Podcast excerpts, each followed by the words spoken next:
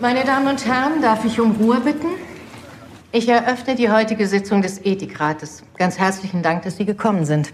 Der Rat ist dieses Mal auf eigenen Entschluss tätig geworden. Es geht um folgenden Fall. Richard Gärtner, den ich hier begrüße, hat beim Bundesinstitut für Arzneimittel und Medizinprodukte eine tödliche Dosis Natriumpentobarbital beantragt.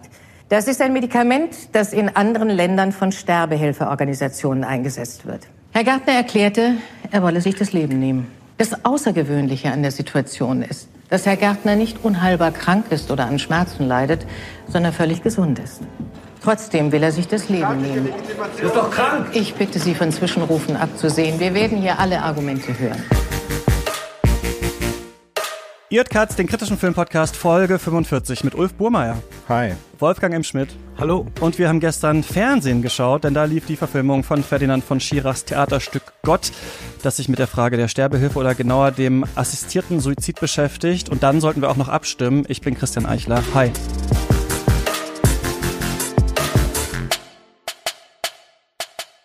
Herr Burmeier, ich würde gerne mit Ihnen über Gott reden. Wurde das schon mal gefragt?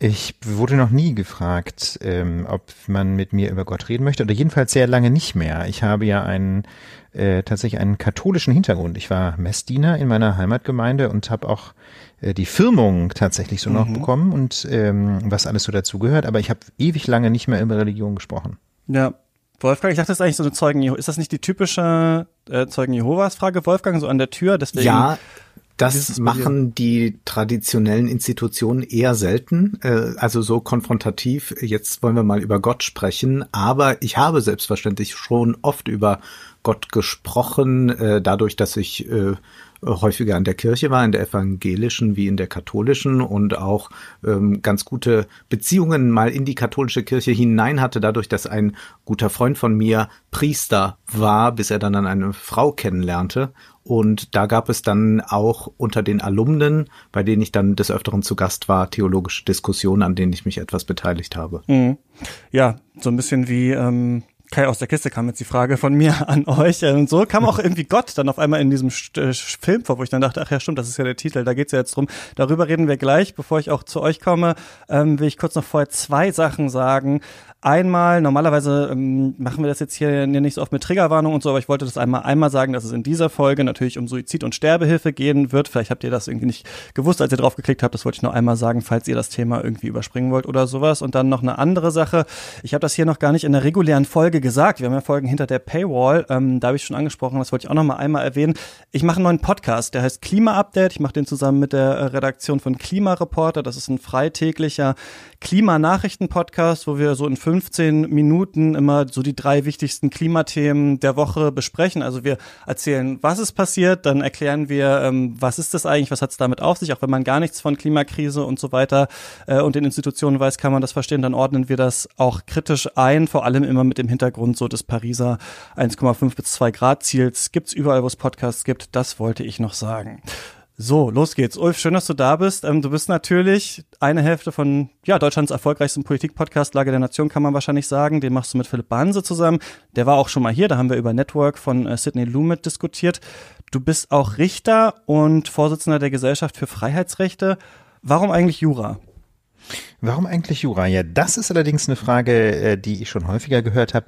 Ehrlich gesagt habe ich nach meinem Abi ähm, einige Bälle in der Luft gehabt. Also ich hatte ähm, quasi in meiner Freizeit schon journalistisch gearbeitet, äh, als rasender Lokalreporter für den Kirchenboten, ja, die Wochenzeitung des Bistums Osnabrück.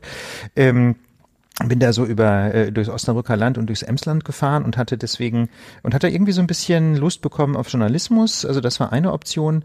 Ähm, aber dann dachte ich mir, na, also äh, dafür ist auch eine solide Grundlage eigentlich ein Studium. Und dann äh, schlugen wirklich zwei Herzen in meiner Brust. Also die Juristerei war das eine, weil ich einfach mich immer schon sehr für Sprache interessiert habe und für Logik und ich dachte, das kann man da gut kombinieren. Aber auf der anderen Seite finde ich auch Menschen und ihre Gefühle und äh, und was sie so bewegt ähm, spannend. Und deswegen war mein zweiter Studienwunsch Psychologie und weil ich mich einfach überhaupt nicht entscheiden konnte, habe ich einfach mal beides parallel studiert in meiner Heimatstadt Osnabrück, ähm, zwei Semester und ähm, danach wusste ich es immer noch nicht und habe mich so ein bisschen in den Zivildienst geflüchtet. Und in dieser Zeit allerdings ähm, habe ich dann die Psychologie äh, jedenfalls als Berufswunsch so ein bisschen aus den Augen verloren, weil ich äh, ja irgendwie ähm, das ist kann ich letztlich gar nicht rational begründen. Ich hatte einfach das Gefühl, ähm, dass die Juristerei jedenfalls als Beruf die bessere Wahl wäre. Und Kannst du noch mal kurz sagen, was genau ihr bei der ähm, Gesellschaft für Freiheitsrechte ähm, macht? Denn wir hier geht's ja auch in diesem Stück so ein bisschen um Urteil des Bundesverfassungsgerichts und damit hast du ja sonst auch viel zu tun, ne? Ja, das ist richtig. Also ich bin formal Richter des Landes Berlin, aber ähm, dort beurlaubt, jetzt seit Oktober 2020 ähm, und bin hauptamtlich Vorsitzender der Gesellschaft für Freiheitsrechte. Das ist ein gemeinnütziger Verein, den wir vor etwa fünf Jahren gegründet haben. Ähm, und wir versuchen mit strategisch geplanten und durchgeführten Gerichtsverfahren Grund- und Menschenrechte zu verteidigen. Das heißt also, die Grundrechte sind, wenn man so will, mein täglich Brot ähm, und Grundrechte ähm, werden in Deutschland natürlich äh, in letzter Instanz Instanz vom Bundesverfassungsgericht verteidigt. Deswegen ist das quasi so das Gericht, mit dem wir am, äh, am meisten zu tun haben. Und ich habe ähm, dort selber auch gearbeitet als wissenschaftlicher Mitarbeiter. Also ich kenne das Gericht von innen, ähm, habe auch mal am Berliner Verfassungsgericht gearbeitet. Ähm, ja, das ist also tatsächlich juristisch so mein, mein wie sagt man nordisch, mein Home Turf. Ne? Also so meine, meine, meine Stammdisziplin quasi Grundrechtsschutz. Wolfgang, schön, dass du auch da bist. Hast du mal Jura überlegt eigentlich? Nein, nie weil ich wusste, wie anstrengend das Studium ist und dass man richtig viel lernen muss. Und ich habe da großen Respekt vor, kenne viele Menschen, die das gemacht haben oder die das gerade machen und sich mitunter sehr quälen müssen. Manchen fällt es auch etwas leichter.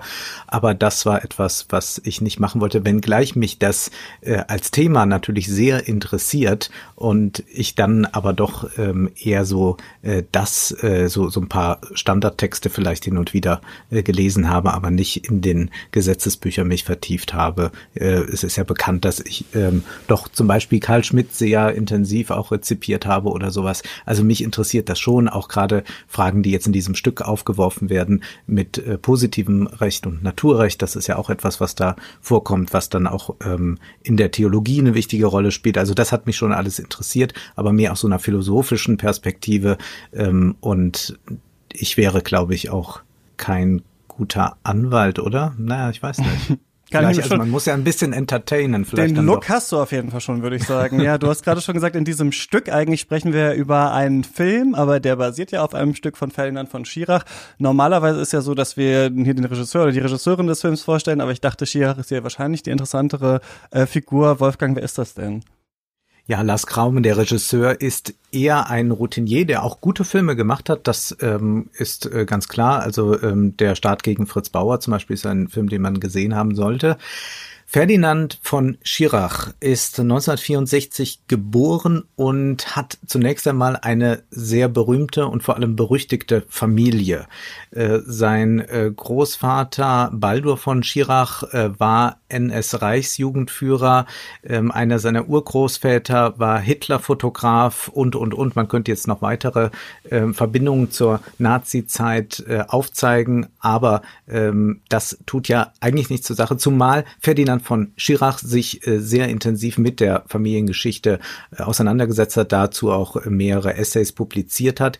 Er war dann, das ist wiederum für den Film oder das Stück, das wir heute besprechen, interessant, Schüler eines Jesuitenkollegs, das später auch auffiel durch Missbrauchsfälle, beziehungsweise später wurden diese Missbrauchsfälle entdeckt und er hat sich auch dazu geäußert. Deswegen spielen Missbrauchsfälle in der katholischen Kirche am Rande auch eine Rolle jetzt in Gott. Er äh, war dann als Strafverteidiger tätig äh, nach seinem Studium, hat äh, auch einige bekanntere Fälle übernommen oder auch ähm, bekanntere Familien vertreten, wie zum Beispiel die von äh, Klaus Kinski.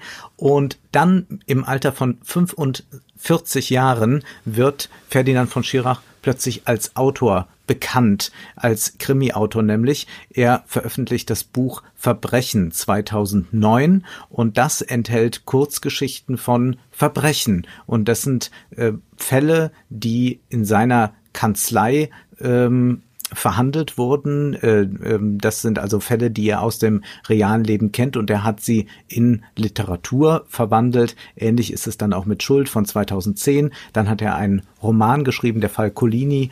Ähm, dieser ist auch verfilmt worden, dann später mit Elias Mbarek, kein besonders guter Film.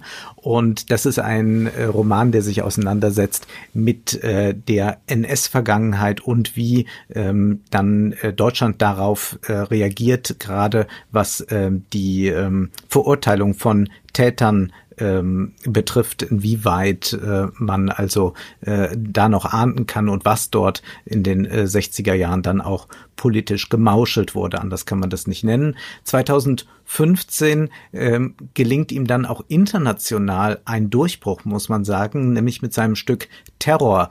Äh, dieses Stück Terror, das hat eine ganz ähnliche Konstruktion wie dieses, was wir heute besprechen. Es gibt da ein Schwurgericht und verhandelt wird äh, der Fall eines Piloten, also ein fiktives Schwurgericht, ein fiktiver Fall, ein Pilot ähm, der, ähm, äh, der Luftwaffe hat ein Passagierflugzeug abgeschossen.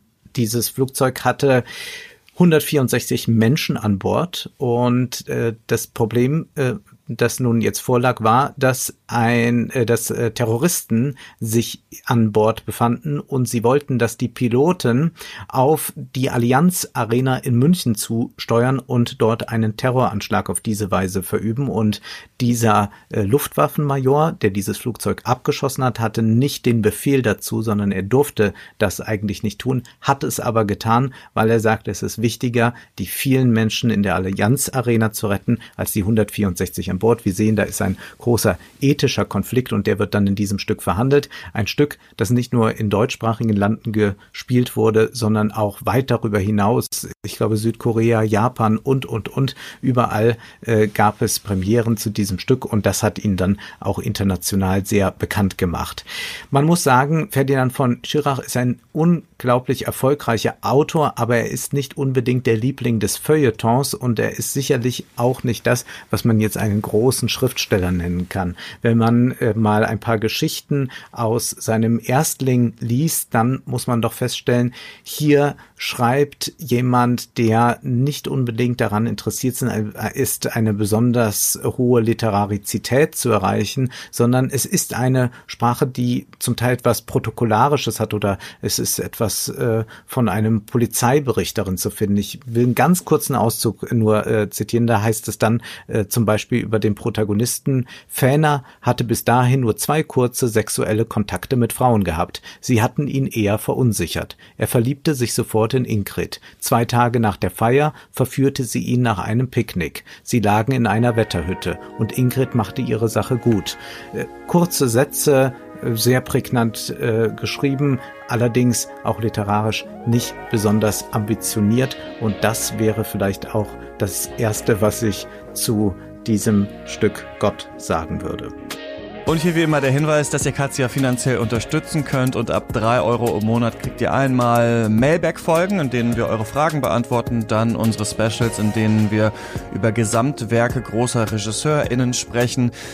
Gerade ist David Cronenberg noch im Schnitt und nächsten Monat kommt dann Michael Bay und dann stimmen wir wieder ab und ähm, Zugang zum Cuts Discord, wo wir über Filme diskutieren, Trailer und so und auch jeden Sonntagabend einen Film schauen. Also falls ihr Bock drauf habt, steadyhq.com slash cuts ist die Adresse. Danke an alle, die das schon machen und jetzt weiter im Text. Ja, da kommen wir jetzt zu. Ähm, in dem, also eine Verfilmung des Stücks im Film geht's um Richard Gärtner, 78, bei völliger psychischer und körperlicher Gesundheit. Der will aber trotzdem nicht mehr leben, seit seine Frau vor drei Jahren gestorben ist. Das Stück endet mit der Zeile, wir sind im Ethikrat und nicht im Gerichtssaal. Aber was wir sehen, hat man schon das Gefühl, ist schon ein bisschen was anderes, denn Gärtner hat ja einen Anwalt hier gespielt von Lars Eidinger und die ganze Sache, die wir sehen, wird schon zu so einer Art Gerichtsverhandlung im deutschen Ethikrat. Das Ganze passiert vor dem Hintergrund, dass das Bundesverfassungsgericht in diesem Jahr entschieden hat, dass das äh, Verbot des assistierten Suizids verfassungswidrig ist. Fun Fact dabei, das wussten die beim Drehen noch nicht. Also also dieser Dreh, also dieses Urteil, im Februar war das, glaube ich, äh, war dann, wurde gefällt, während die gedreht haben, dann wurde der Dreh abgebrochen für ein paar äh, Tage. Ferdinand von Schirach ist da hingekommen, hat das nochmal umgeschrieben, dann haben sie neue Szenen, äh, Szenen nochmal aufgenommen, die sie schon aufgezeichnet hatten, damit dieses Urteil überhaupt mit in diesem Stück auftaucht. Hier ist, äh, so ich das verstehe, wichtig zu wissen, dass assistierter Suizid bedeutet, ähm, sagen wir, ich habe den Wunsch, mich umzubringen, dann würde mir mein Arzt oder meine Ärztin ein tödliches Medikament verschreiben. Der oder die verabreicht mir das dann aber nicht. Das wäre aktive Sterbehilfe. Was genau jetzt die Frage ist, die da eigentlich ähm, diskutiert wird, bleibt etwas unklar. Also im Raum stehen mehrere Fragen. Einmal soll ein Arzt das dürfen, dann soll Gärtner das Medikament bekommen. Am Anfang wird aber gesagt, soll ein Arzt seinem Patienten beim Suizid helfen, wäre das ethisch richtig. Und dann treten eben verschiedene Leute da auf. Einmal seine Ärztin, die sagt, sie kann das nicht mit sich vereinbaren. Dann ein Arzt aus dem Präsidium der Bundesärztekammer, der sagt, man kann das als Arzt eigentlich gar nicht mit dem hippokratischen Eid vereinbaren. Eine Juristin sagt, dass das aber schon eigentlich irgendwie möglich sein muss. Das Bundesverfassungsgericht hat das ja entschieden, erklärt dann noch, wie das so in anderen Ländern gelöst ist. Die Frage des Dammbruchs wird angerissen. Also wenn das denn so einfach ginge, könnte das dann nicht ungeahnte Folgen haben? Ebnen wir dann nicht im schlimmsten Fall sogar einer Euthanasie wie unter den Nazis den Weg? Und Ulrich Mattes tritt auch als Bischof auf und sagt, die Kirche ist dagegen. Die sagen das aber alle nicht einfach so, sondern es gibt so ein richtigen, richtiges Sorkin-mäßiges Courtroom-Kreuzverhör, einmal zwischen Gärtners Anwalt und dann zwischen Frau Dr. Keller, die wird gespielt von Ina Weiße, die ist Mitglied des Ethikrats und ganz am Ende erinnern wir uns dann an die Worte vom Anfang. Sie sind als Mitglieder des Ethikrats unabhängig, ihr Rat soll unserer Regierung bei einer wichtigen ethischen Fragestellung helfen. Denn dann dürfen wir selber abstimmen oder durften wir selber abstimmen. Das hat das Publikum auch gemacht und ungefähr war das Ergebnis 70 Prozent haben gesagt, ja, Gärtner soll das Medikament bekommen, 30 Prozent nein. Und das steht wie immer am Montag in der ARD und ihr könnt das auch noch gucken bis zum 23. Dezember. So, viel geredet. Ulf, wie war's? Ja, ich muss, muss gestehen, ähm, ich fand es äh, so ein bisschen volkshochschulmäßig. Ähm, also ich glaube, ähm, on the upside, ähm, die Fakten haben aus meiner Sicht gestimmt, insbesondere die juristischen Fakten, aber auch die ethische Argumentation, soweit ähm, ich die kannte, fand ich die zutreffend dargestellt. Ja, also ähm, quasi die Wikipedia oder Volkshochschulfunktion, äh, die hat dieses Stück äh, tatsächlich erfüllt. Ähm, ich fand es allerdings als Film einigermaßen missraten, muss ich ganz ehrlich sagen, und das lag aus meiner Sicht äh, vor allem daran, ähm, dass äh, der Diskurs so äh, aus der Balance geraten ist, und zwar im Grunde schon nach den ersten zwei, drei Minuten. Also nach dem, nach den ersten Worten von Herrn Gärtner, also diesem älteren Herrn, ähm, der gerne sterben möchte, fragt man sich die ganze Zeit, ja, warum darf dieser Mann nicht seinen Willen verwirklichen? Man versteht im Grunde schon nach zwei, drei Minuten nicht mehr, äh, worum es eigentlich gehen soll. Und ähm, ich glaube einfach, dass, äh, dass das Kernproblem dabei ist, dass die, dass der Fall von Herrn Gärtner ähm, so ein eindeutiger Fall ist. Das ist ein Mann, der eben bei völliger geistiger Gesundheit ist und ähm, deswegen ist so schwer zu begreifen, warum dieser Mann eben nicht frei verantwortlich aus dem Leben, Leben scheiden darf. Ja, warum man dem quasi seine äh, seine Selbstverwirklichung tatsächlich äh, versagen will. Das versteht niemand und ähm, die Probleme, die dann später angeschnitten werden und aus meiner Sicht auch völlig zu Recht angeschnitten werden, die haben einfach mit Herrn Gärtner nichts zu tun. Ja, wir haben es hier einfach nicht mit einem Euthanasiefall zu tun. Wir haben es hier nicht äh, mit einem Menschen zu tun, der äh, unter dem äh, Einfluss einer akuten depressiven Phase vielleicht eine Entscheidung treffen würde für den eigenen Suizid, ähm, äh, die vielleicht dann eben doch nicht so frei verantwortlich getroffen wäre. Ja, diese ganzen Probleme, die natürlich rund um das Thema Suizid und insbesondere um das Thema Suizidbeihilfe auftauchen können. Diese ganzen Probleme haben mit Herrn Gärtner eigentlich nichts zu tun. Insofern finde ich, ähm, würde ich der, der Kritik, die eben schon bei Wolfgang anklang, zustimmen, ähm, dass, äh, dass Herr von Schirach sich in diesem Stück einfach nicht als besonders guter Autor äh, ausweist, einfach weil das Stück nicht gut konstruiert ist. Denn äh, der Fall, den er auswählt, der Fall des Herrn Gärtner ist viel zu einfach, ähm, um diese ganzen komplexen ethischen Probleme zu diskutieren. Also äh, entweder müsste man äh, diese ganzen komplexen theologischen, juristischen, ethischen Debatten führen, äh, dann aber den konkreten Fall des Herrn Gärtner weg lassen. Oder man redet eben über Herrn Gärtner, aber dann muss man leider sagen, dann hängen 80 Prozent des Diskurses, ja, dem wir dabei wurden in dieser Verhandlung oder in diesem, in dieser, in dieser Diskussionsrunde, letzten Endes völlig in der Luft, weil sie am Fall vorbeigehen. Und ähm, das finde ich ist ein großes Konstruktionsproblem äh, dieses Abends. Ähm, ich habe mir das natürlich trotzdem angeschaut. Ja, ich, wir, haben, wir haben uns zu zweit getroffen und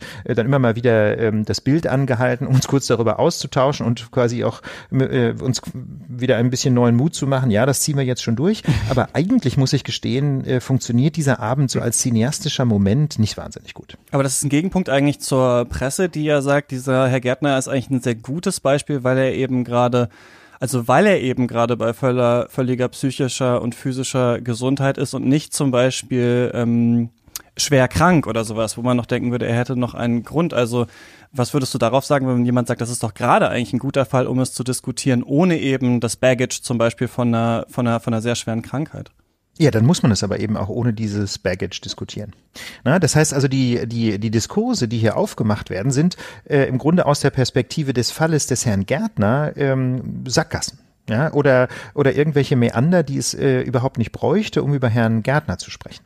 Und das ist das Problem, das ich mit der Anlage dieses, dieses Stücks habe, ähm, dass Herr Gärtner auf der einen Seite zwar als Aufhänger fungieren soll für eine komplexe Debatte, für, die, mit, die mit ganz, äh, ja tatsächlich mit ganz vielen Seitenarmen zu führen ist ethisch, ähm, dass Herr Gärtner aber auf der anderen Seite diese Debatte überhaupt nicht trägt, ja, weil die allermeisten Argumente auf seinen Fall letztlich keine Anwendung finden. Also das wird, äh, das wird schon sehr früh in dem Abend deutlich. Wie gesagt, also nach dem nach den ersten Worten von Herrn Gärtner ähm, möchte man eigentlich die ganze Zeit nur sagen, ja natürlich, lass dem Mann doch seinen Willen. Ja, und dann ähm, und dann kommt die Frau vom Ethikrat ähm, und ähm, und bringt relativ bald äh, das Argument Euthanasie, ja, was ja, was natürlich so ein äh, Argumentum ad äh, absurdum ist, denn natürlich kann niemand wollen, ähm, dass ähm, wir in Deutschland wieder darüber nachdenken, was lebenswertes oder lebensunwertes Leben ist. Ja, das ist völlig in, völlig selbstverständlich. Das will natürlich niemand. Nur ähm, und da kann man die ganze Zeit nur fragen, ja, und was genau hat das jetzt mit dem Fall des Herrn Gärtner zu tun? Also der Fall des Herrn Gärtner macht im Grunde nur deutlich,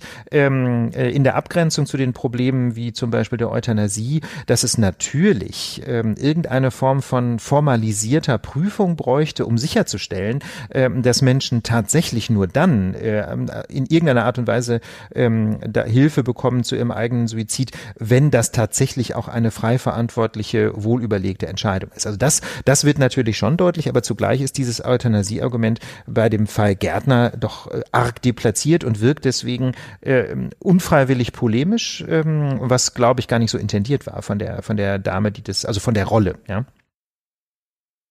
Ich kann dem nur zustimmen, denn es ist ein ganz großes Problem, dass Schirach hier zum einen ein existenzielles Drama aufführen möchte, dass also jemand, der seine Frau verloren hat, sterben möchte, weil das Leben nun für ihn keinen Sinn mehr hat und er darin eine sinnvolle Geste äh, sieht, das Leben selbst nämlich zu beenden.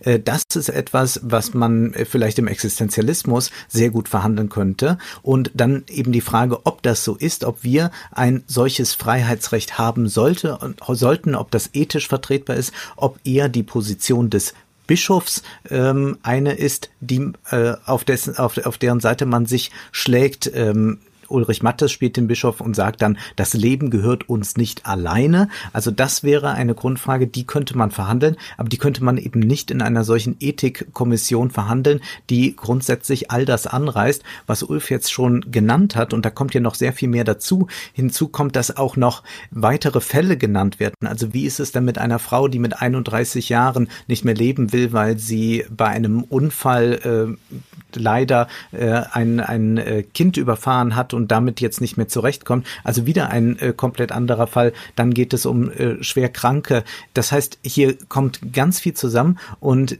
ähm, dieses Stück ist überhaupt nicht in der Lage, diese Diskurse voneinander zu trennen. Es ist ein bisschen wie eine schlecht zusammengestellte Talkshow. Äh, dort haben wir das oft auch, dass wir in Polit-Talkshows äh, äh, solche Konstellationen haben, die sehr stark auch aneinander vorbeireden. Und sicherlich wäre es interessant, auf das Einzelschicksal ganz zu ähm, verzichten. Oder man geht nur auf das Einzelschicksal, also nur auf den Herrn Gärtner. Dann würde man aber wahrscheinlich eine Geschichte erzählen, wie sie Michael Haneke in Amour erzählt. Und das ist, kann auch etwas sein, dass, auch wenn es ganz bei sich bleibt, über die spezielle Geschichte hinausweist und doch wieder auch äh, zu anderen Dingen spricht. Aber das gelingt äh, diesem Stück nicht und filmisch gelingt das auch überhaupt nicht. Ich dachte erst, es sei äh, der Bundesparteitag der Grünen noch am Laufen, aber es war dann doch schon die ARD dran. Äh, also ganz, ganz eigenartig, was dann da auch passiert. Und man sieht auch, dass es so unglaublich konstruiert ist, dass dann das Wort äh, Palliativmediziner fällt. Und dann muss dann Barbara Auer als Vorsitzende nochmal einhaken. Bitte erläutern Sie den Begriff Palliativmediziner. Es ist relativ unwahrscheinlich, dass da in so einer Gruppe so ein Begriff nochmal erläutert werden muss. Äh, dann versucht man immer mal wieder ein bisschen Dynamik reinzubringen, indem Lars Eidinger dann mal aufsteht und durch den Saal geht. Das hat ja Habecker beim, beim Parteitag auch gemacht. Und das, das reicht aber alles nicht aus. Äh, dann bei dem äh, Schlussplädoyer zieht er nochmal das Sakko aus. Ich dachte, dachte erst, so Gott, wird Eidinger sich jetzt wieder nackig machen. Aber dachte, es kommt das Kunstblut jetzt von der Decke her. ja, es hat ja. aber, es hat keine, keine, keine Spannung. Und das, was dann äh, Herr Gärtner einleitend dann tut, ist, oder was, was der Schauspieler tut, ist ja ganz stark den Fall auch zu emotionalisieren, so dass wir emotional auf der Seite sind. Und dann aber müssen wir uns vier Positionen äh, äh, ähm, anhören, die dann immer nur ein bisschen wieder mit Emotionen äh, aufgeladen werden, dadurch, dass man dann äh, in äh, Herrn Gärtners Gesicht immer wieder blicken kann und sieht, jetzt ist er erzürnt, äh, jetzt erinnert er sich an seine verstorbene Frau und, und. Und ich muss sagen, ich glaube, man hat mit diesem Herrn Gärtner versucht, ein äh, Publikum abzuholen, das äh, eben ARD auch noch linear um 20.15 Uhr schaut. Wir kennen doch diese Herr Gärtners, also von dem ganzen Habitus her, die kennen wir doch, wenn wir ICE fahren, ja. Sie sitzen in der Regel auf einem Vierer und warten auf Opfer. In der Regel sind die Opfer äh, junge Mütter mit zwei Kindern, die müssen dann wegen äh, den drei freien Plätzen da äh, Platz nehmen und äh, dann kommt meistens so ein großer Vortrag über Bismarck. Äh, man hat es schon häufig erlebt und das ist so diese, ja, da, da, das, das wird da so aufgerufen und das findet man dann äh, irgendwie er, ergreifend, weil man äh, so eine große identifikatorische Komponente hat. Aber eigentlich bringt es äh, die, die ethische Debatte nicht äh, äh voran, die rechtliche auch nicht und es ist alles ein bisschen zäh.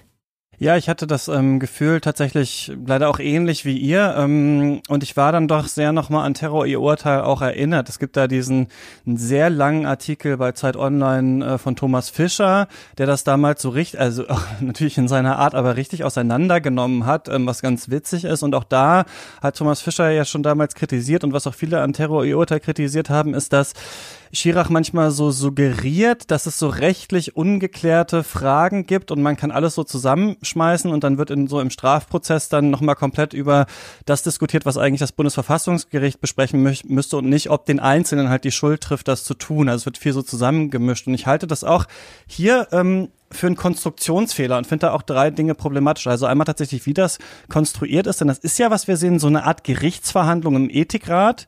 Und ich bin jetzt kein Experte für den Ethikrat, aber das, was ich gelesen habe, gibt es sowas wie das hier ist da eigentlich nicht. Zumindest hat das auch Ferdinand von Schirach vorher in Interviews gesagt. Er hat gesagt, so, das, als Setting ist mhm. es gut, aber sowas gibt es eigentlich gar nicht. Und da mhm. werden, und hier verschwimmen immer so unterschiedliche Ebenen, finde ich. Die eine ist halt, sollte Herr Gärtner das dürfen oder sollte ein Arzt das dürfen? Und dann äh, sehen wir wir immer wieder Herrn Gärtner, dann denken wir wieder, es geht um ihn. Und dadurch äh, wundert man sich manchmal auch, dass es dann so lange um, also dass das Stück Gott heißt und dass dann dieser Showdown ist zwischen Lars Eidinger und dem Bischof. Und man fragt sich so ein bisschen, was hat das jetzt eigentlich genau damit zu tun? Er wirkt auch so ein bisschen natürlich wie so ein aufmüpfiger Schüler im Religionsunterricht irgendwie, da habe ich auch das Gefühl, da kann man die Leute auch ja. gut abholen, weil da viele natürlich diese Aversion haben. Und dann muss man sich aber selber immer wieder so ein bisschen erinnern, ach nee, die sind im Ethikrat, also im Ethikrat mhm. halte ich das natürlich für sinnvoll, dass jemand von der Kirche auch mal erzählt, was da so die Sichtweise ist, dass man einfach unterschiedliche Sachen ähm, da irgendwie da irgendwie hört. Also das wäre so der zweite Punkt, den ich einfach schwierig finde, dass man hier so eine Art Fake-Setting macht. Natürlich, wenn wir Filmkritik machen,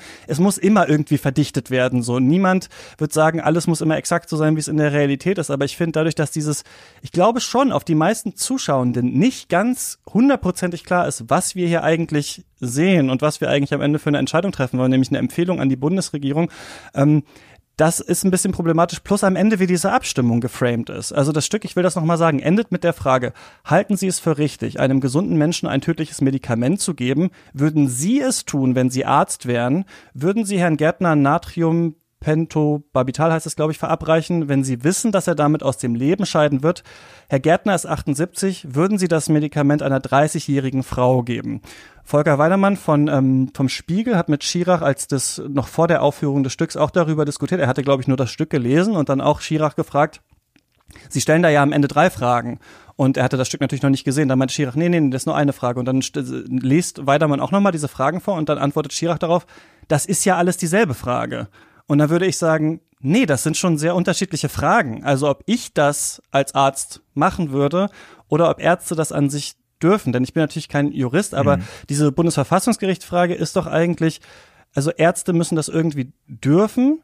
Aber die Frage, die ich jetzt ja persönlich am interessantesten fand, wäre, wie, und das hast du angesprochen, Ulf, wie sollten dann Ärzte das entscheiden können? Denn ich habe auch nochmal dieses Urteil gelesen und in dem Verfassungsgerichturteil steht ja drin, hieraus folgt nicht, dass es dem Gesetzgeber von Verfassungswegen untersagt ist, die Suizidhilfe zu regulieren. Er muss dabei aber sicherstellen, dass dem Recht des Einzelnen, sein Leben selbstbestimmt zu beenden, hinreichend Raum zur Entfaltung und Umsetzung bleibt. Und diese Frage, also wie genau sollte man das denn vielleicht auch im Fall von Herrn Gettner entscheiden? Wie machen das eigentlich diese Sterbehilfevereine? Gibt es da lange Interviews? Wie weiß man denn, dass dieser Wunsch tatsächlich das? Ich fand die eigentlich interessanter und die wurde hier eigentlich nur wenig tatsächlich diskutiert, sondern man hat halt wie bei Schirach wahrscheinlich üblich ja sehr viel zusammengeschmissen. Ja, den Eindruck würde ich teilen. Ähm, das, da ist wirklich eine ganze Menge durcheinander gegangen. Ähm, zu der rechtlichen Seite kann ich gleich gerne noch ein bisschen was sagen. Mhm. Ich wollte aber einfach, äh, um äh, einfach so ein bisschen, bisschen schöner Ping-Pong zu spielen, äh, jetzt in unserem Gespräch, würde ich gerne noch mal so zwei, drei Sätze sagen zu den, äh, zu den Details des Abends, die mir gut gefallen haben. Mhm. Ähm, zunächst mal ganz, ganz banal, habe ich mich unglaublich gefreut, äh, diese großartige Riege an Schauspielerinnen und Schauspielern mal wieder zu sehen. Ähm, denn in Corona-Zeiten kann man ja nun mal eben leider so nicht ins Theater gehen oder so gut wie gar nicht ins Theater gehen. Und ich persönlich äh, leide da also ganz erheblich unter, äh, unter Entzugserscheinungen. Ja, also ich gehe normalerweise im Jahr sicher 30 oder 40 Mal ins Theater und in diesem Jahr eben, glaube ich, zweimal bisher oder so. Ähm, insofern habe ich mich einfach wahnsinnig gefreut, Lars Eidinger zu sehen, Ulrich Mattes zu sehen. Und ähm, die schauspielerische Leistung hat mich auch ähm, durchweg eigentlich überzeugt. Vielleicht mit Ausnahme ähm, der Dame ähm, vom Ethikrat, also Ina Weißes Rolle fand ich persönlich außerordentlich hölzern, aber alle anderen äh, und, und Barbara Auer als Vorsitzende wirkte für mich auch so ein kleines bisschen ähm, aus der Rolle gefallen. Einfach äh, insbesondere ihre Ermahnungen zum Nachteil von Lars Eidinger äh, wirkten auf mich überhaupt nicht so, als wenn sie in dem Moment tatsächlich äh, zum Beispiel erbost gewesen wäre. Das wirkte so ein bisschen auswendig gelernt. Also das waren die beiden Schattenseiten, aber gerade Lars Eidinger hat, finde ich, unglaublich brilliert äh, in der in der Rolle äh, des des jungen Wilden äh, als Anwalt und das entsprach auch so ein bisschen so der, äh, oder entspricht durchaus auch der Selbstinszenierung des ein oder anderen Strafverteidigers. Das fand ich also wirklich, äh, wirklich richtig brillant. Äh, auch Ulrich Mattes zum Beispiel, ne? der, ähm, der ja quasi in diesem sophistischen Dialog mit, mit Lars Eidinger jedenfalls punktuell so quasi an die Grenzen seines eigenen Glaubens geführt wurde oder die, oder genau genommen durch Bischof Thiel, aber verkörpert von Ulrich Mattes. Das fand ich wirklich großartig, ne? wie der Bischof letzten Endes ähm, konfrontiert mit den, mit den zahllosen Widersprüchlichkeiten der, der katholischen Glaubens Glaubenslehre letzten Endes dann zurückfiel auf die Position, ich glaube aber. Ja, das ist nun mal mein Glaube. Und damit ähm, hat er sich natürlich zurückgezogen auf eine letztlich uneinnehmbare äh, Burg äh, der Subjektivität. Ja, aber ähm, Zugleich war das Spielsatz und Sieg für Lars Eidinger ähm, auf einer argumentativen oder rationalen Ebene. Und das, das waren schon große Momente, fand ich. Ähm, großartig fand ich persönlich auch Christiane Paul äh, als Juraprofessorin Litten, ja, auch ein schönes Detail, äh, die, die Professorin ausgerechnet Litten zu nennen. Hans Litten, äh, einer der äh, spannendsten Strafverteidiger der Weimarer Republik, Kommunist und einer der zentralen juristischen Gegner der Nazis, der dann natürlich auch sehr schnell ähm, den Nazis zum Opfer fiel, nachdem sie äh, die Macht äh, übernommen hatten. Aber ihm so ein klitzekleines Denkmal zu setzen in der Rolle der, der Professorin Litten, das fand ich, fand ich sehr schön und die wurde auch äh, brillant verkörpert von Christiane Paul. Also das waren, das waren, fand ich, tolle Momente. Matthias Habich hat mich als Herr Gärtner auch überzeugt. Also schauspielerisch ähm, war das, war das relativ großes Kino aus meiner Sicht. Ähm, aber wie gesagt, das, das rettete jetzt diese etwas bizarre Statik des Abends nicht, ne, weil einfach die Grundanlage unter den Schwächen litt, die wir, glaube ich, schon ausführlich geschildert haben. Aber, ähm, aber schauspielerisch hat es Spaß gemacht und ähm, wie gesagt, ich habe mich gefreut, äh, einfach diese Menschen mal wieder in Aktion zu sehen. Fandest du wirklich, also ich fand es äh, ich, ich, ich fand es äh, ziemlich furchtbar, also nicht äh, schlecht gespielt und bei Ulrich Mattes, äh, da schwingt ja auch immer noch äh, vielleicht der Großinquisitor aus Don Carlos oder so mit. Äh, der kann also auch solche Sätze mit einer anderen Theatralität äh, füllen und das ist durchaus beachtlich. Aber was da dann eigentlich verhandelt wird, das finde ich war jetzt nicht äh, besonders geistreich, denn wir haben ja äh, dort einen Rechtsanwalt, der hyperironisch über die katholische Kirche spricht. Erst einmal ist zu fragen, warum eigentlich nur ein Bischof, warum nicht äh, andere Religionsvertreter? Man kann auch mal fragen, hätte man das mit einer anderen Religion so gemacht? Ich glaube, nein, äh, aus Gründen. Ähm, also man hat sich die katholische Kirche rausgesucht und dann wird als erstes mal äh, der Bischof darauf angesprochen, dass es ja so viele Missbrauchsfälle in der katholischen Kirche gab, wo ich sagen muss, ja, das mag ja alles sein, aber es geht ja jetzt um eine Position zu einem ganz anderen Thema. Also man muss ja jetzt nicht gleich anfangen, äh, die Institution als solche in Frage zu stellen. Das kann man machen, aber dann braucht man ja keinen Ethikrat. Also das ist ja äh, unsinnig. Und dann geht es weiter, dass ähm, Lars Eidinger, also der, der Anwalt, nicht äh,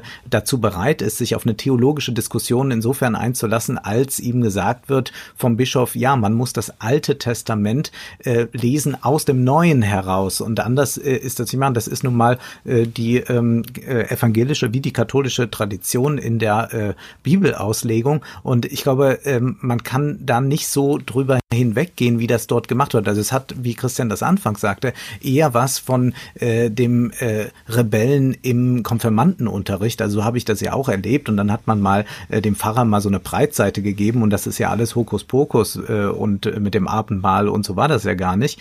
Ähm, das, das kann man natürlich machen, aber ich äh, halte das äh, doch, ähm, also wenn man sich mal anschaut, wo die theologische Diskussion da zum Teil steht, also wenn man sich beispielsweise daran erinnert, äh, was äh, Papst Benedikt, als er im Bundestag sprach, gesagt hat zum Thema positiven Recht und Naturrecht, dann sieht man ja, dass dort eigentlich auf einer anderen Ebene diskutiert wird und dass sich so jemand auch nicht äh, aus der Fasson bringen lassen würde, wie das jetzt dem Bischof da im Film geschieht. Also da muss ich natürlich jetzt zugeben, dass ich in den theologischen Diskursen meinerseits nicht so tief drinstecke, dass ich jetzt quasi wirklich beein äh, oder beurteilen könnte, ob der Bischof da möglicherweise einfach selber ein bisschen schwach auf der Brust war, theologisch. Ähm, ich fand einfach nur diesen Dialog sehr, sehr spannend und ich fand, dass äh, Lars Eidinger die logischen Brüche, die Inkonsistenzen und, wenn man ehrlich ist, auch die Unehrlichkeiten ähm, in der äh, katholischen Lehre sehr schön herauspräpariert hat. Ja, er hat das auf eine ironische Weise gemacht. Ja, ähm, er hat sich gleichsam äh, auf das Denkgebäude der katholischen Kirche eben auch nicht so wirklich eingelassen. Aber ich meine, das ist doch letzten Endes in einer säkularen Gesellschaft ähm, auch ein äh, absolut legitimer Standpunkt. Ja, man muss nicht äh, ein ganzes äh, Set an Dogmen und an Glaubenssätzen akzeptieren, um sinnvoll über solche Fragen diskutieren zu können, sondern ganz im Gegenteil. Die entscheidende Frage muss doch sein, ob eine Glaubensgemeinschaft ihre ethischen Grundsätze ähm, intersubjektiv plausibel machen kann, selbst für Menschen, die diese Glaubenssätze nicht mhm. teilen. Das ist doch die zentrale Frage in einer säkularen Gesellschaft. Wenn die, wenn eine Glaubensgemeinschaft das nicht vermag, dann hat sie aus meiner Sicht tatsächlich nur noch ihren eigenen Gläubigen etwas zu sagen, aber eben gerade nicht in einem solchen Ethikrat.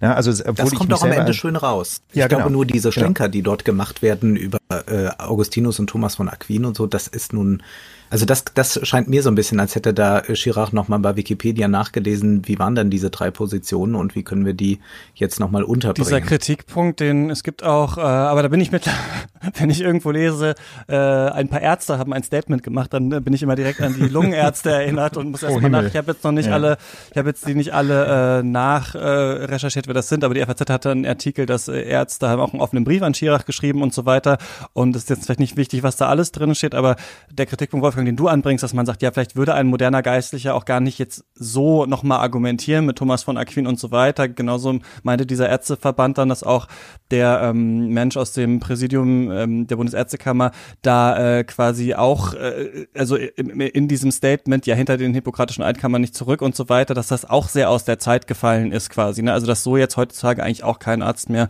argumentieren würde und so weiter. Also diese Kritikpunkte gibt es so an Einzelteile, aber euch würde ich nochmal fragen, vielleicht kannst du es nochmal so ein bisschen aus der rechtlichen Perspektive vielleicht noch was dazu, dazu sagen? Also wir wissen, das Bundesverfassungsgericht, es gibt da dieses Urteil und was man jetzt hört, ist, dass es aber noch nicht richtig in ein Gesetz gepresst wurde. Also befinden wir uns da gerade wirklich in so einer unsicheren Situation, dass das schon stimmt, was Sie sagen, dass das gerade irgendwie rechtlich nicht so richtig geklärt ist, wie das eigentlich zu handhaben ist?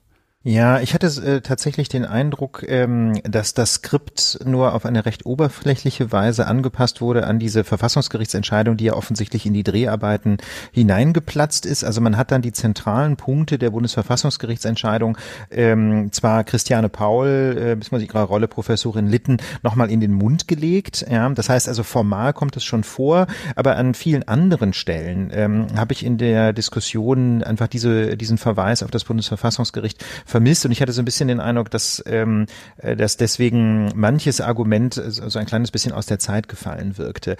Ähm, die Situation ist in der Tat die, dass äh, der Gesetzgeber vor einigen Jahren meinte, ähm, die, die gewerbsmäßige Hilfe beim Suizid unter Strafe stellen zu müssen. Ja, also ähm, der, der, der Tod auf Verlangen, ja, die Tötung auf Verlangen ist sowieso strafbar. Äh, man darf also nicht einen anderen Menschen töten und wenn der das noch so ernsthaft ähm, verlangen mag, ähm, aber der Gesetzgeber meinte, meinte eben auch ähm, Sterbehilfe Vereine kriminalisieren zu müssen. Und das hat das Bundesverfassungsgericht gekippt. Das heißt also, ähm, es hat letzten Endes dem allgemeinen Persönlichkeitsrecht eine neue Schutzdimension entnommen. Ja, und das ist die Schutzdimension des Rechts auf ein selbstbestimmtes Sterben. Und dieses selbstbestimmte Sterben schließt nach dem Bundesverfassungsgericht eben auch die Freiheit ein, sich das Leben zu nehmen. Ja, ähm, um das mal ganz kurz im O-Ton zu zitieren, das ist natürlich etwas juristisch gestelzt, aber ich finde es im Kern ganz gelungen. Da heißt es nämlich äh, in der Karlsruher Entscheidung, Zitat jetzt, die Entscheidung des Einzelnen, seinem Leben entsprechend seinem Verständnis von Lebensqualität und Sinnhaftigkeit der eigenen Existenz ein Ende zu setzen, ist im Ausgangspunkt als Akt autonomer Selbstbestimmung von Staat und Gesellschaft zu respektieren. Ja, und ähm, diese Freiheit, sich das Leben zu nehmen, umfasst eben auch die Freiheit, hierfür bei Dritten Hilfe zu suchen und Hilfe, soweit sie angeboten wird, in Anspruch zu nehmen. Ja, das sind so die beiden Kernelemente. Selbstbestimmtes Sterben, eigene Entscheidung, dem Leben ein Ende zu setzen, muss respektiert werden und auch der Wunsch, da eben quasi professionelle Hilfe in Anspruch zu nehmen. Aber ähm, Wer sich so ein bisschen mit juristischen Texten auskennt, der wird sicherlich die beiden Wörter im Ausgangspunkt nicht überhört haben in diesem Zitat äh, aus, äh, aus der Entscheidung des Bundesverfassungsgerichts. Ähm, da könnte man genauso schreiben, grundsätzlich oder im Prinzip. Ja?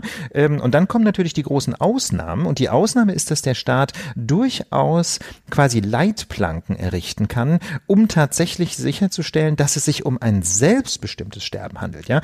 Denn ähm, diese, selbst, diese, diese echte Selbstbestimmung, die wirkliche frei verantwortliche Entscheidung aus dem Leben scheiden zu wollen, die ist natürlich unter den Bedingungen des realen Lebens durchaus, sagen wir mal, gefährdet. Ja, also diese Selbstbestimmung ähm, kann durchaus auch äh, manipuliert werden von Dritten oder sie kann krankheitsbedingt ähm, zurzeit sogar ausgeschlossen sein. Also das ist ja in der ähm, gestrigen Diskussion äh, auch durchaus hochgepoppt, äh, dass es eben tatsächlich Menschen gibt, die zum Beispiel aufgrund ähm, einer, einer akuten depressiven Episode ähm, möglicherweise sogar sehr ernsthaft aus dem Leben scheiden wollen, ähm, deren depressive Episode aber möglicherweise auch wieder ein Ende finden kann, ähm, so dass sich dann also dieser Sterbenswunsch zwar akut, ja, als als frei verantwortlich und und äh, oder eben nicht als äh, akut als ernsthaft darstellt, ähm, aber letzten Endes eben nach einigen Monaten ähm, sich schon relativiert haben kann, ja, und ähm, dann ist es vielleicht gesellschaftlich eine gute Idee, äh, dem nicht direkt nachzugeben, ja, sondern den Menschen tatsächlich eher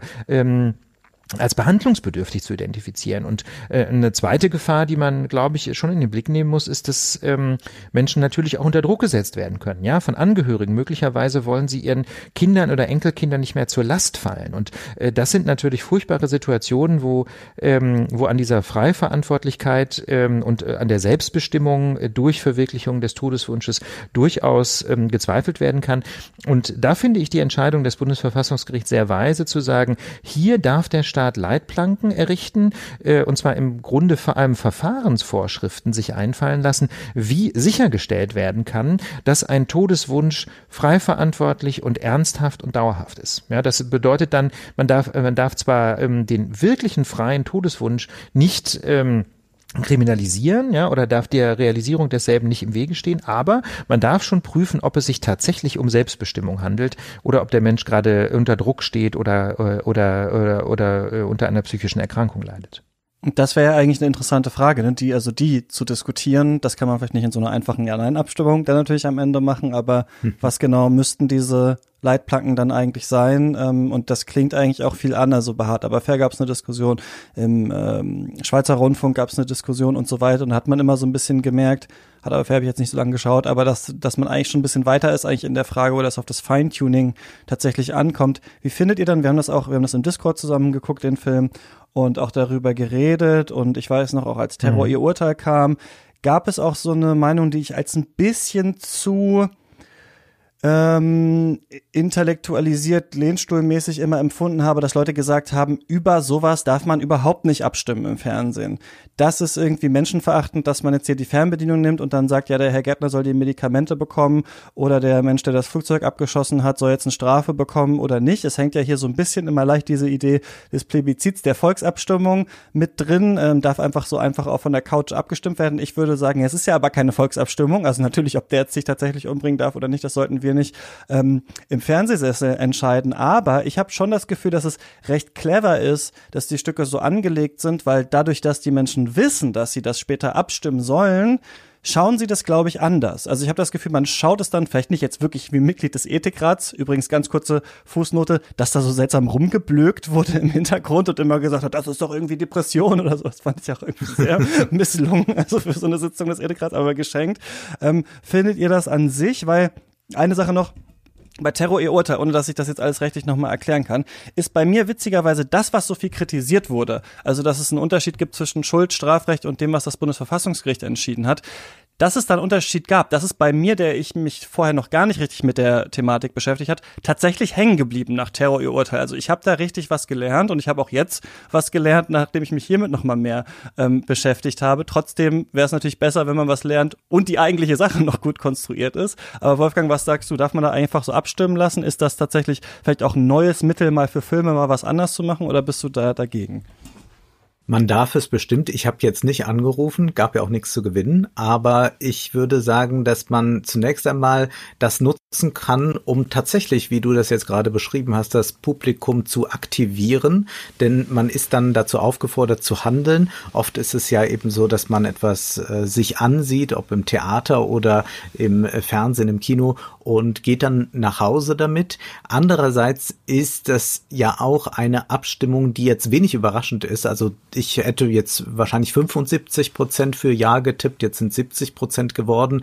Man muss aber auch sagen, dass diese Abstimmung ähm, vielleicht insofern problematisch ist, als äh, gerade wenn man mit dieser Emotionalisierung arbeitet, dann auch diese äh, ganz entscheidend wird äh, für die entsprechende Abstimmung. Also hätte man äh, die Dramaturgie ein bisschen verändert, würde sich äh, das Ergebnis doch nicht so äh, darstellen, sondern wäre sicherlich noch mal anders ausgegangen. Hätte man nicht Herrn Gärtner dort sitzen, äh, sondern ein äh, 30-Jährige würde es auch noch mal anders ausgehen. Äh, hätte man nicht äh, so einen souveränen Schauspieler wie Eidinger, würde es auch noch mal anders ausgehen. Also das äh, gehört sicherlich dazu, aber man muss ja auch sagen, generell, wenn es Volksabstimmungen gibt oder auch wenn wir wählen, ganz normal bei der Bundestags- oder Landtagswahl, dann spielen Emotionen eine Rolle. Ich glaube, es war äh, Schäuble mal, der sagte, äh, in der Politik sind Emotionen Fakten. Also das äh, darf man ähm, zwar kritisieren, aber ich glaube, das kann man dann doch nicht so sehr dem Stück vorwerfen, sondern das ist ein vielleicht ganz generelles Problem. Ich sehe darin natürlich eine Form des politischen Theaters und politischen Films. Ich halte es aber äh, ästhetisch nicht für gelungen. Das ist doch nochmal etwas sehr anderes als äh, bei Bertolt Brechts Lehrstücken.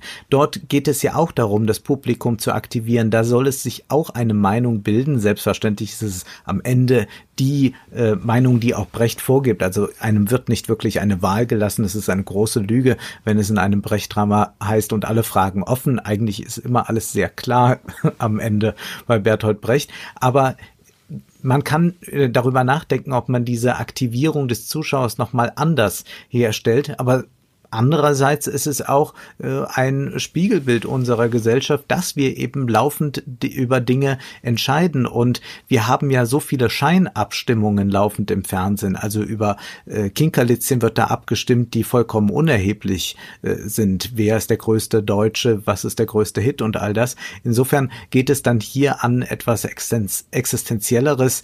Ja, wie gesagt, ich habe da jetzt keine moralischen Probleme mit, dass das überhaupt stattfindet, denn wenn ich dagegen wäre, dann müsste ich auch sagen, sowas darf man nicht einmal denken und denken sollte man alles und gerade auch auf einer Bühne und dass man versucht, irgendwie diese vierte Wand zu überspielen, ist sicherlich ganz äh, klug und die Umsetzung könnte allerdings sehr viel klüger sein.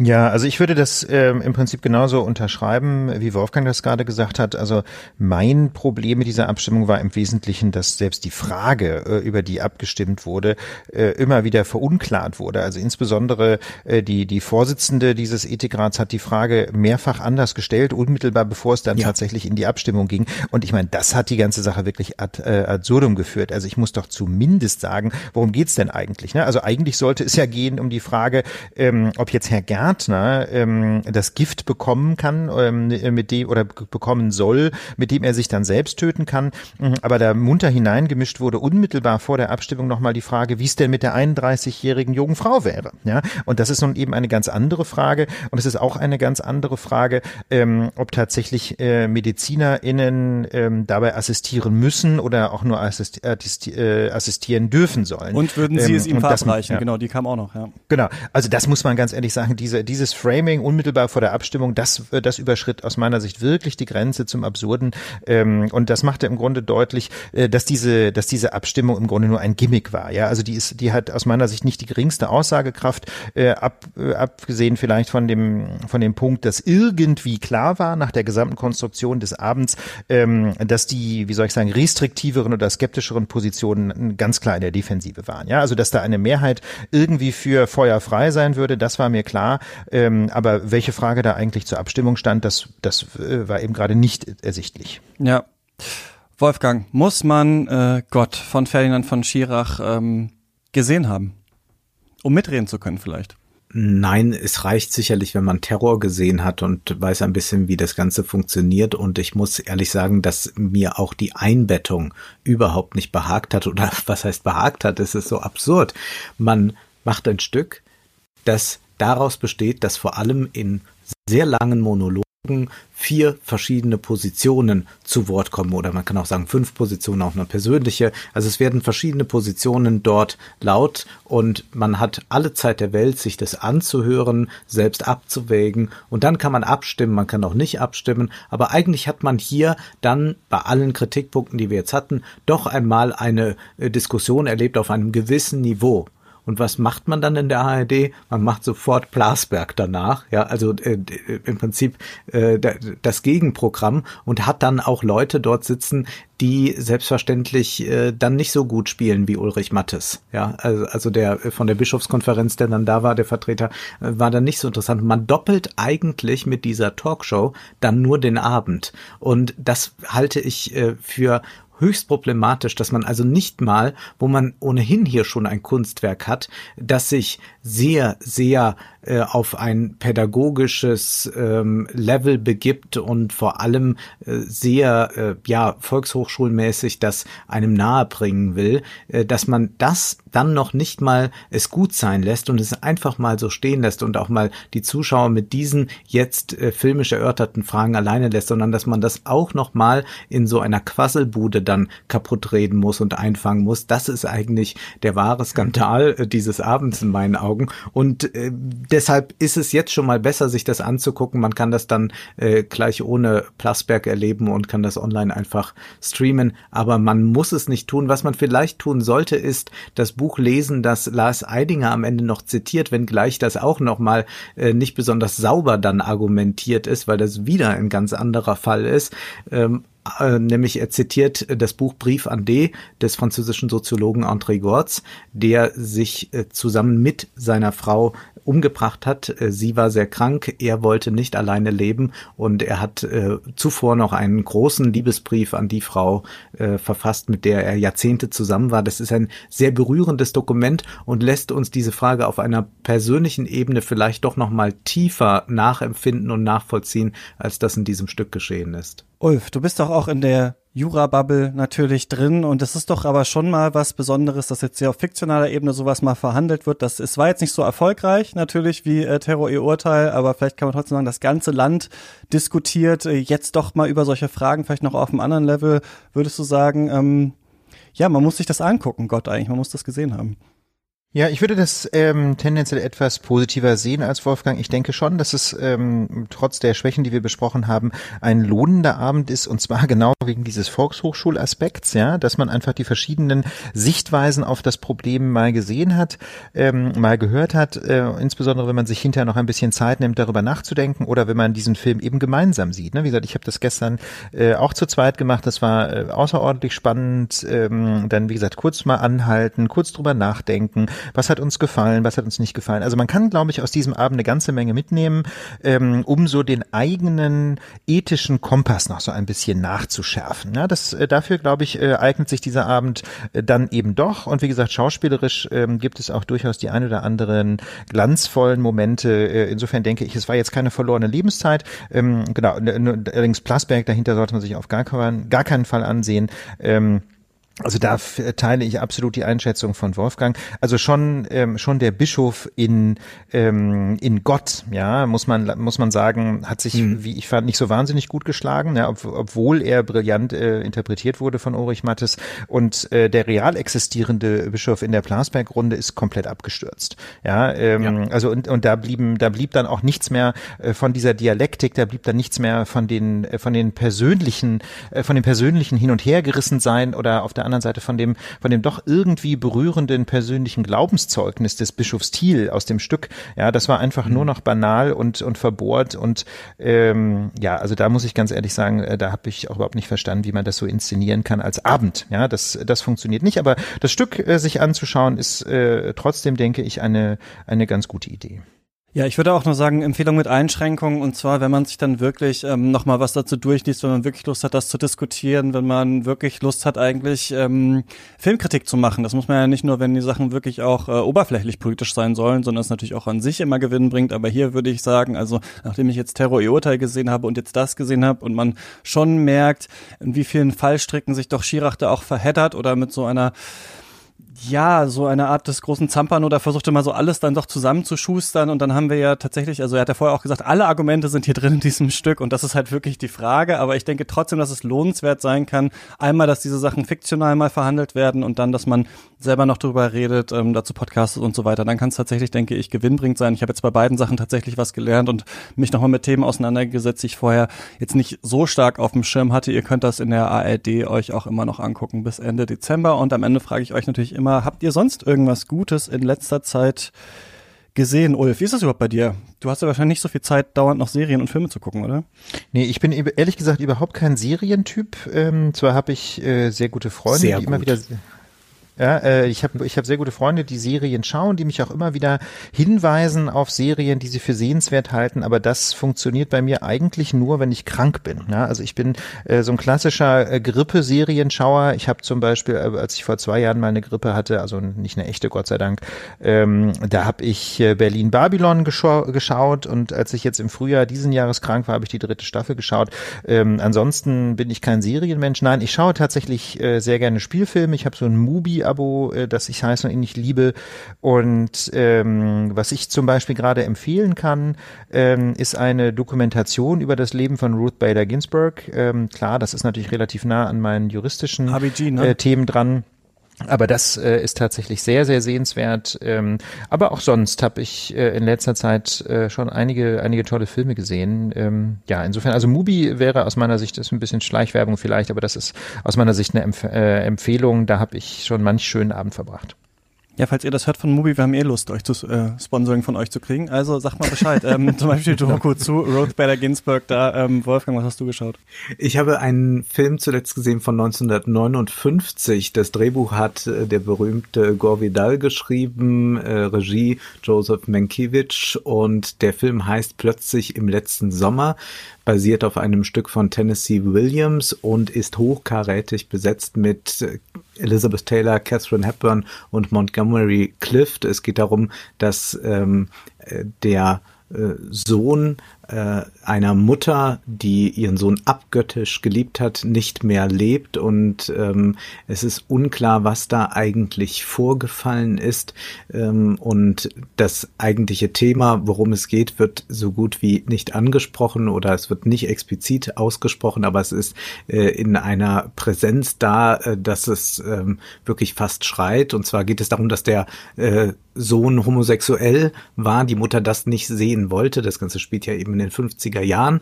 Und äh, das ist ein äh, sehr beeindruckend, Entschuldigung, der, der Film spielt sogar, also der, der, der Film ist aus den 50er Jahren, spielt aber in den 30er Jahren. Und das ist so ein well-made Play, ein verfilmtes, aber sehr gut ver verfilmt durch diese großartigen Schauspieler, durch einen sehr fähigen Regisseur. Also das ist nicht so statisch wie das, was wir äh, hier heute besprochen haben. Und es ist ganz interessant, dass es so eine schöne Dialektik dadurch entwickelt, dass es äh, wegen äh, ja, der Zensur doch gewisse Probleme gab, ähm, das Thema Homosexualität so explizit zu machen, ist es natürlich viel mächtiger da drin, als wenn man es einfach mal ausgesprochen hätte. Und das gibt diesem Film eine ganz, ganz eigenartige Atmosphäre. Und das ist ein Film, der mich doch nochmal äh, sehr beeindruckt hat, da ich sonst kein Fan dieser Well-Made Plays eigentlich bin. Aber man sollte sich den ansehen, allein schon wegen des sehr artifiziellen, aber doch dann sehr wahrhaftigen Schauspiels. Ich habe äh, natürlich die Filme von David Cronenberg geguckt, weil da haben wir gerade das Special gemacht. Das sollte ja schon am Dienstag raus, nee, am Mittwoch rausgekommen sein und äh, deswegen auch den Sonntagsfilm bei uns im Discord verpasst. Wir gucken ja immer äh, zusammen da einen Film, den ein Community-Mitglied auswählt und in dieser Woche ist es übrigens Nicolas, der Convoy von Sam Peckinpah zeigt. Also falls ihr Lust habt, den mit uns zu schauen, dann ähm, Guter Film, müsst ja. ihr, ja, könnt ihr Katz unterstützen. Äh, die Infos dazu sind ja in der Podcast-Beschreibung. Genau, und dann danke ich euch äh, beiden, dass ihr mit mir über Gott von Ferdinand von Schirach, über Gott gesprochen habt. Ja, vielen Dank. Das hat Spaß gemacht. Vielen Dank. Und in der nächsten Woche sprechen wir hier wahrscheinlich, die Planung ist noch nicht hundertprozentig klar, über Sound of Metal äh, mit Reese Ahmed, Ahmed, der auf Amazon Prime startet. Und ich wünsche euch natürlich in Zeiten des Shutdowns nicht viel Spaß im Kino, aber beim Stream. Macht's gut, bis zum nächsten Mal. Tschüss. Ciao. Tschüss.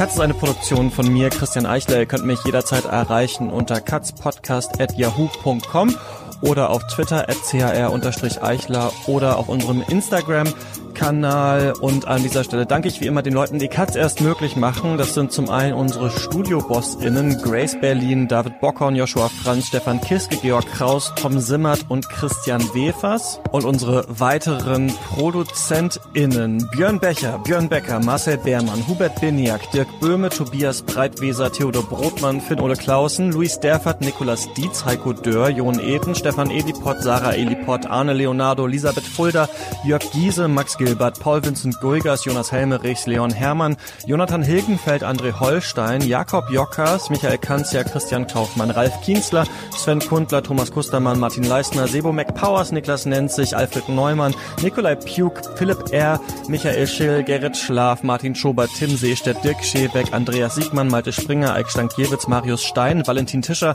Michael Urbanovic, Tobias Walter, Philipp Watermann, David Wieching, Florian Wittenbecher, Florian Zeppenfeld, Christoph Zollner, Falk Tschitschmann und meine Oma. Und ähm, wir lesen voneinander im Discord und hören uns nächste Woche hier wieder. Macht's gut.